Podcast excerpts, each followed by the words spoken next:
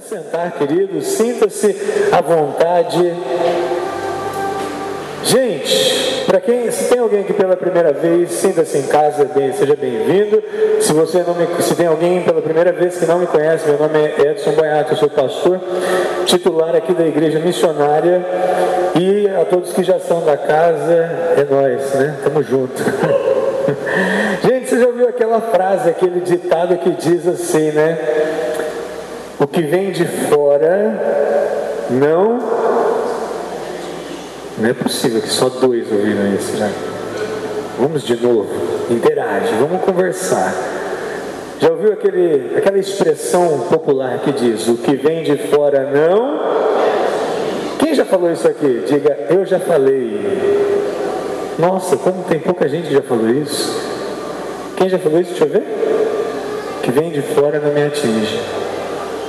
Gente, quando a gente usa essa expressão, o que vem de fora não me atinge, nós queremos mostrar um certo desdém pensamento das pessoas, com o que as pessoas estão falando a nosso respeito, com críticas, julgamentos, enfim. Quando nós falamos o que vem de fora não me atinge, é como se a gente estivesse é, dando um beijinho no ombro, falando assim: estou nem aí para o que os outros estão pensando ou falando. Agora, deixa eu fazer uma pergunta para você: será que o que vem de fora realmente não tem nos atingido?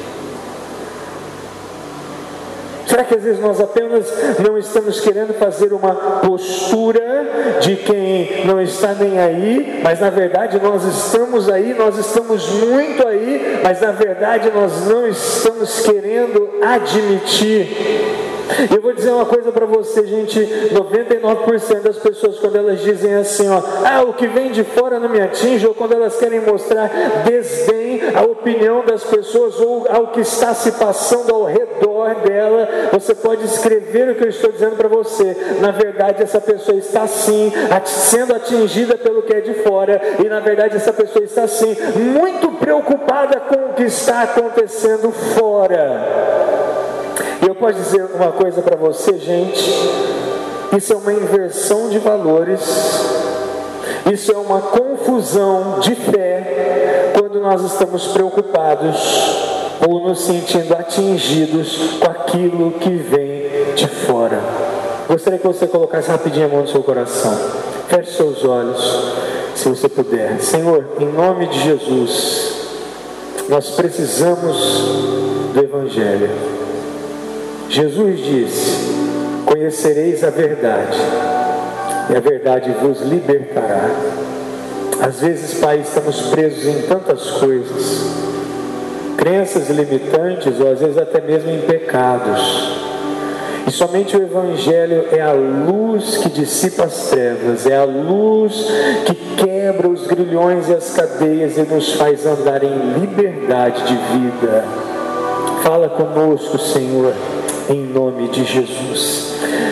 Números 23, 27 é uma história que eu deveria ler o texto todo, mas nós iríamos prolongar demais a reunião, então eu vou ler só o, o, esse versículo e explico o restante para você.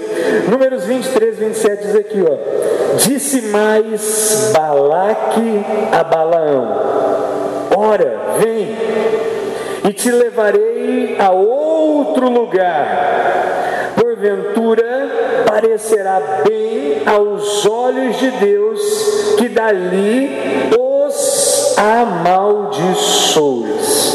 Podemos ler de novo, gente? Diz assim: ó, disse mais Balaque a Balaão: Ora vem, e te levarei a outro lugar. Isso tem que ficar muito forte em você. Outro lugar Porventura, bem parecerá aos olhos de Deus que dali os amaldiçoes. Gente, deixa eu explicar uma coisa para vocês que estava acontecendo aqui, para contextualizar você e você entender o que estava se passando nessa história aqui. Você já me viu falando aqui dezenas, quem sabe até centenas de vezes, falando a respeito de Israel, que era o povo de Deus, o povo que Deus tirou do Egito fez com que aquele povo atravessasse o Mar Vermelho e aquele povo estava sendo guiado até a terra prometida pelo deserto. Então, o que estava acontecendo aqui? Israel estava caminhando na sua jornada rumo à terra prometida e no meio do caminho Israel encontra um de seus opositores. Eu vou mais além. Israel encontra um dos seus maiores opositores chamado Moabe. Israel não era uma pessoa, Israel nesse contexto aqui era uma nação, um país, um povo. Moabe não era uma pessoa, Moabe nesse contexto era uma nação, um país, um povo. Israel estava caminhando rumo à terra prometida e foi necessário passar perto do território de Moabe. A partir do momento que Israel se aproxima de Moabe, Israel percebe: encontrei um opositor. Gente, nós estamos numa jornada, nós estamos numa caminhada diária. Eu acredito que você, por exemplo, você quando você se casou, você se casou para chegar em algum lugar. Você quando veio aqui para a igreja, você entrou numa igreja para você chegar em algum lugar. Quando você começou a trabalhar, você entrou naquele trabalho visando chegar em algum lugar. Israel estava caminhando rumo à terra prometida, nós estamos caminhando rumo ao céu, rumo às promessas de Deus, mas na nossa caminhada nós vamos encontrar opositores. Você está na sua jornada. E na sua jornada você vai encontrar muitos opositores. Israel encontrou Moabe. Moabe, como eu disse para você, era uma nação, e essa nação tinha um rei, e esse rei se chamava Balaque. E o Balaque havia ouvido dizer a respeito das coisas que Israel havia, que Deus havia feito por Israel no Egito.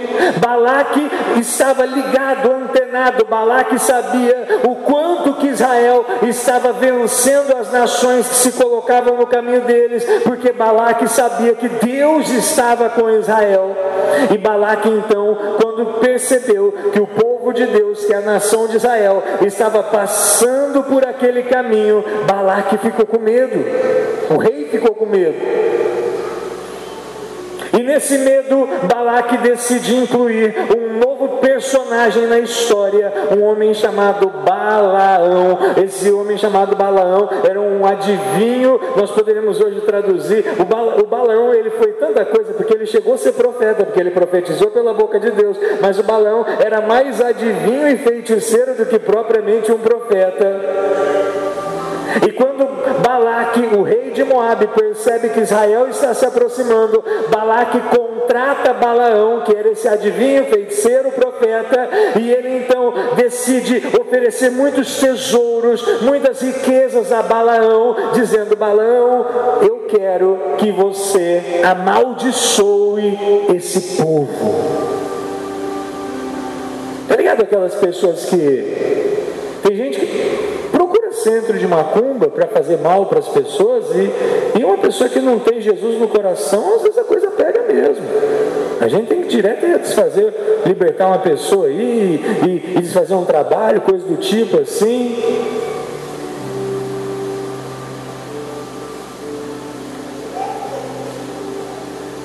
E o Balaão aceitou.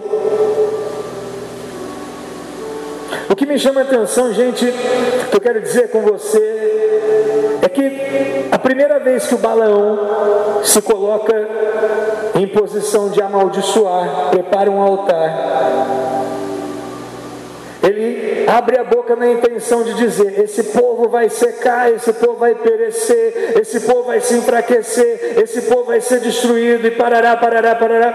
Mas quando Balaão abre a boca para amaldiçoar, Deus faz ele falar bênçãos sobre aquele povo. E o Balaque fica doido da vida, porque imagina só. Gente, uma vez uma irmã da igreja veio me procurar e ela, ela veio me pedir perdão. Ela falou assim: Pastor, eu trabalho com pessoas que no, no, lugar onde eu trabalho tem ali um, um, não lembro se era um pai de santo ou um filho de pai de santo.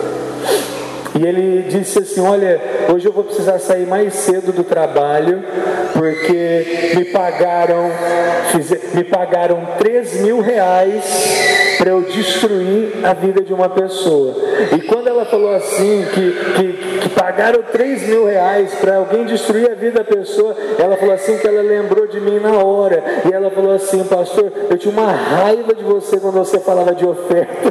E, falou assim, e a gente fala de oferta só para abençoar a vida das pessoas, para falar de Jesus, para libertar as pessoas. E ela falou assim, a partir daquele momento eu me tornei fiel.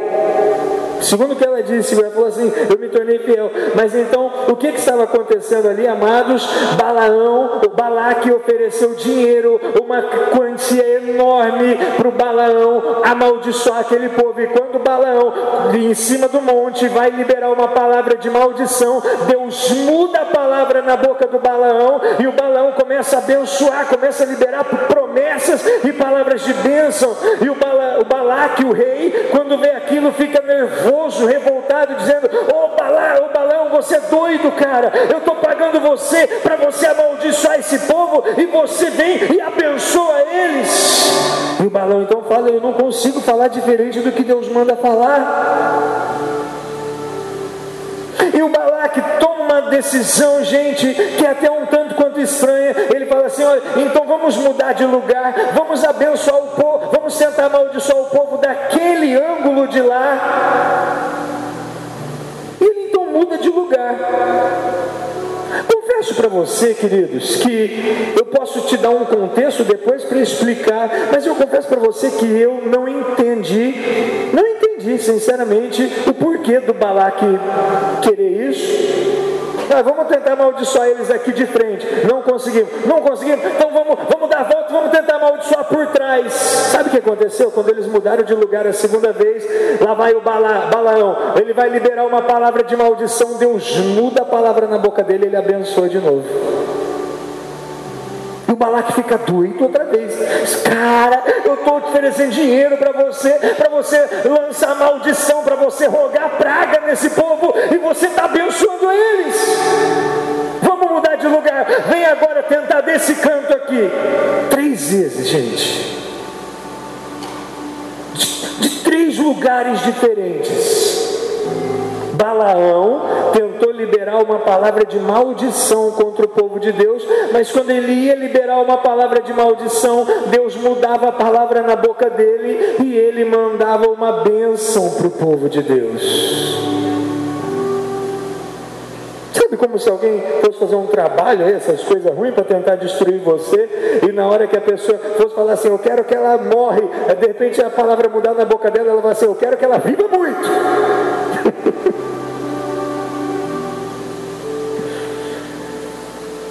Gente, ele tentou mudar o lado, mas não resolveu. Quando eu li isso aqui, a primeira coisa que me saltou ao coração, sabe o que foi? Deus, de fato, Ele nos cerca de todos os lados.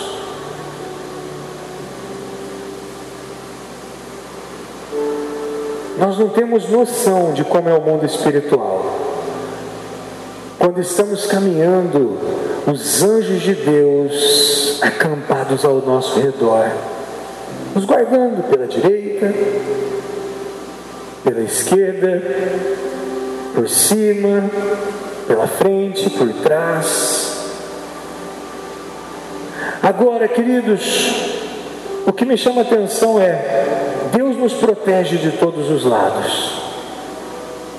Mas às vezes nós estamos muito preocupados com o que está se passando ao nosso redor.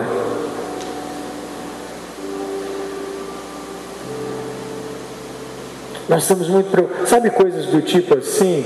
É o, é, é, o, é o julgamento das pessoas, as críticas. Eu poderia incluir nisso até o, é o coronavírus as crises políticas, econômicas, a violência. Deixa eu dizer uma coisa para você: Deus estava mostrando que não adiantava o lado, que aquele povo fosse atacado, Deus estava cercando aquele povo de todos os lados. Eles não precisariam se preocupar com aquilo que vinha de fora. E hoje em dia nós, torna a dizer para você, eu tenho observado pessoas, e eu vejo as pessoas muito preocupadas com aquilo que está acontecendo exteriormente, estão preocupadas com o que os outros vão falar, estão preocupadas com o que os outros vão pensar, estão preocupadas com as crises que os outros estão preocupados, estão preocupados com tudo ao redor. Gente, Deus não mandou, e Deus nunca, nunca pediu, nunca orientou diz que você deveria estar preocupado com aquilo que acontecesse ao seu redor. Na verdade, nós deveríamos estar mais preocupados com o que está dentro.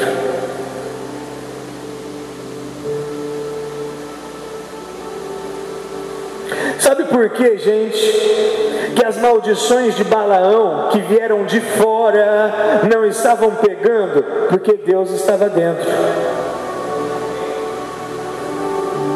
Estava dentro.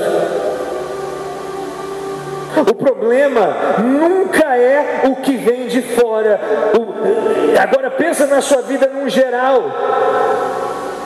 Às vezes você pensa, ah, meu problema é meu vizinho, meu problema é minha sogra, meu problema é o Brasil, é a política, meu problema é, são as doenças, meu problema é isso, meu problema. O seu problema não é o que está de fora, o que pode ser um problema para você é às vezes o que está dentro torna a dizer: as, as maldições foram lançadas de fora, mas era o que estava dentro que estava blindando aquele povo.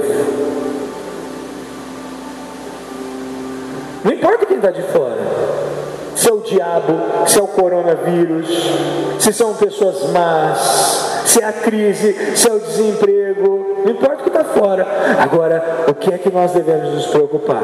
Quem está dentro?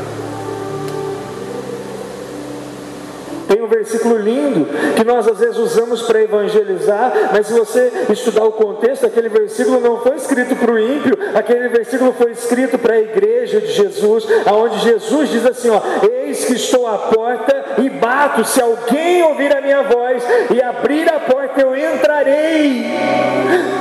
Gente, nós usamos esse versículo para falar com gente do mundo, mas Cristo estava falando com a igreja e Cristo estava dizendo: sabe o que? Vocês me deixaram para fora, eu estou tendo que bater na porta para entrar, eu não estou dentro.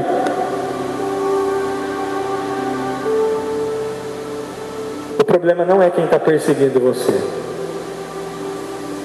O problema não são as lutas que estão se levantando contra você. O problema não é gente que deseja seu mal. Seu, e vou dizer para você: seu problema não é nem o diabo.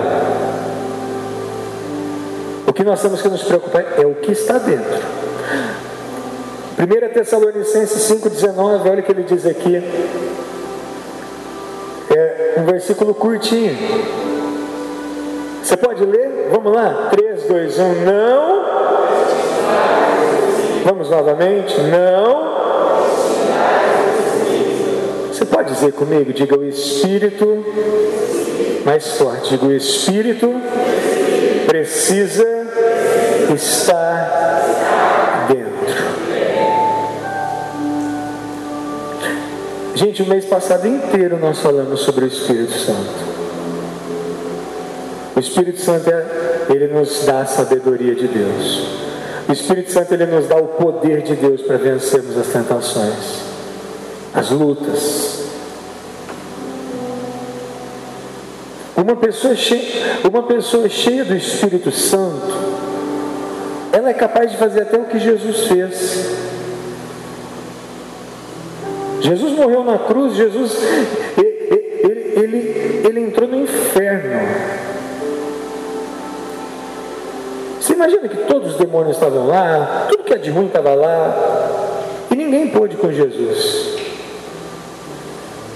Uma pessoa que tem o Espírito Santo dentro, uma pessoa que cultiva a presença de Deus dentro, não importa o que vem de fora,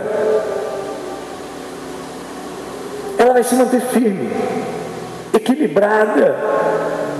vão aparecer alternativas, ela vai orar e milagres vão acontecer, porque o Espírito está dentro. Agora o problema é quando a casa está vazia. Deus está dizendo aqui, ó, não extingais o Espírito. Você sabe o que é o, o que é extinguir o Espírito Santo? É você no dia a dia começar a fazer com que a presença do Espírito Santo comece a se afastar de você. E como isso acontece? Primeiro, não manter comunhão.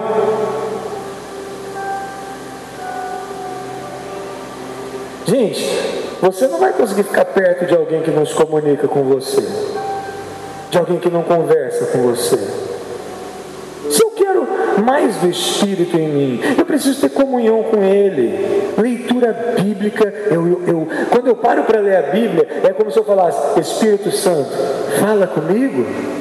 Quando eu paro para orar, eu estou falando com Ele ali, eu estou criando relacionamento com Ele. Agora, se eu passo os meus dias sem ouvi-lo, se eu passo os meus dias sem falar com ele, a cada dia ele vai ficando mais distante de mim, porque quem é que vai ficar perto de quem não se relaciona?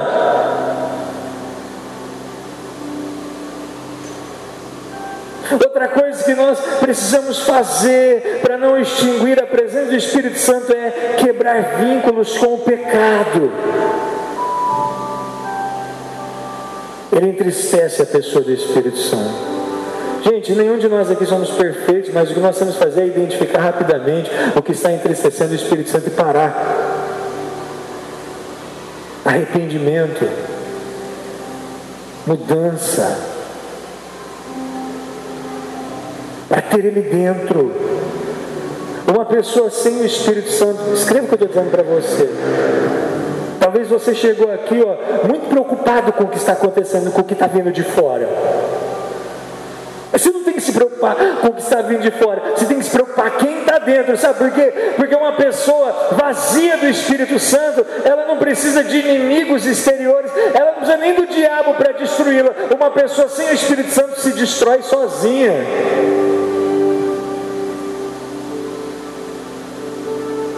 Uma pessoa sem o Espírito Santo começa a se destruir sozinha. Não precisa de diabo.